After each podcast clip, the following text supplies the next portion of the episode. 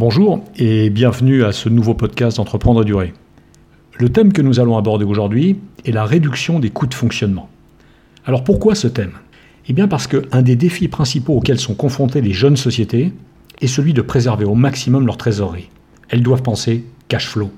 Dans les premiers mois, économiser plusieurs centaines d'euros, voire 1000, voire 1500 euros chaque mois, peut faire la différence entre une société sereine et une qui va être perpétuellement à court de cash.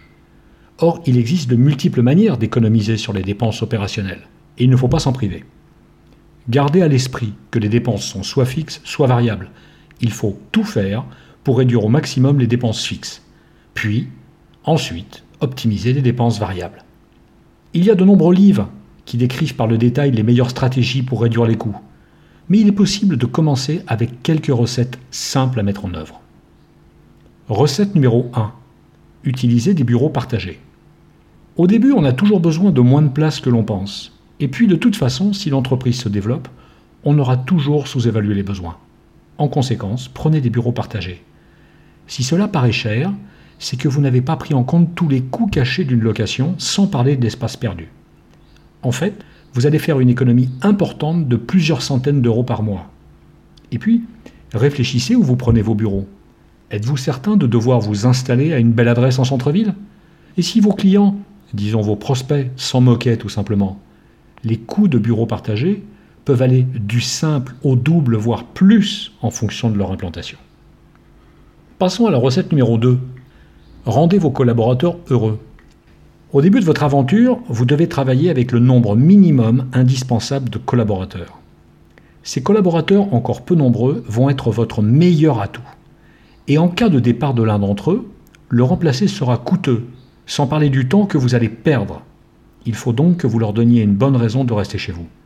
Pour cela, communiquez avec eux, écoutez leurs suggestions, fournissez-leur un environnement de travail confortable.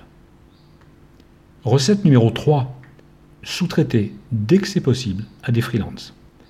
Au fur et à mesure de la croissance de votre entreprise, votre équipe de permanents va évidemment grandir.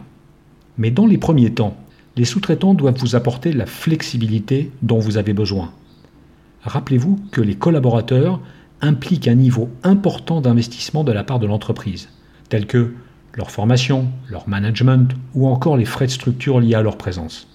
Structurez votre équipe avec un mix de permanents et de freelance, en confiant généralement à ces derniers les tâches les moins stratégiques. Attention, ce qui ne signifie pas des tâches sans valeur ajoutée. Recette numéro 4. Utilisez des services virtualisés. Au lieu d'investir utilisez des services virtuels dès que vous le pouvez. Il en existe pléthore. Par exemple, vous n'avez certainement pas besoin d'une assistante secrétaire à temps plein. Alors, utilisez une assistante virtuelle. Recette numéro 5. Louez tout ce que vous pouvez éviter d'acheter. C'est évidemment le cas des logiciels, mais pas seulement. D'ailleurs, si vous utilisez des bureaux partagés, vous aurez accès, par exemple, à des imprimantes partagées. Recette numéro 6 évitez, tant que vous pouvez, les petits achats d'équipements. Regroupez-les. Demandez un financement global comportant des tranches utilisables dans le temps. Recette numéro 7. Pensez à l'offshore. Oui, je sais, ce n'est pas politiquement correct. Mais vous pouvez par exemple confier votre compta à un prestataire qui sous-traitera la part ayant le moins de valeur ajoutée à un partenaire offshore, situé au Maroc par exemple. Cela vous coûtera moins de 100 euros par mois et vous aurez pour interlocuteur des professionnels, souvent de très bon niveau et maîtrisant remarquablement le français. Recette numéro 8. Soyez attentif à votre code de crédit personnel.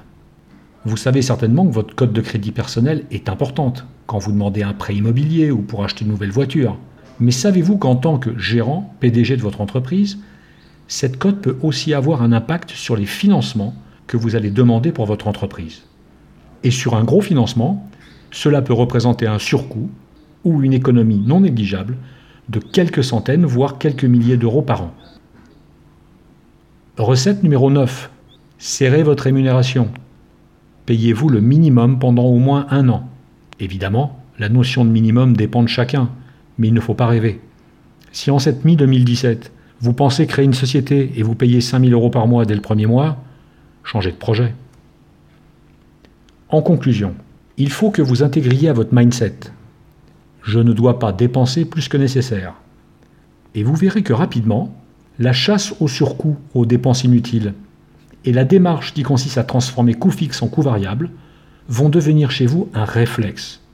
Rappelez-vous que ce sont les petits ruisseaux qui font les grandes rivières. Voilà, j'en ai terminé. Je vous remercie d'avoir écouté ce podcast. Je vous dis à très bientôt. D'ici là, bonne journée.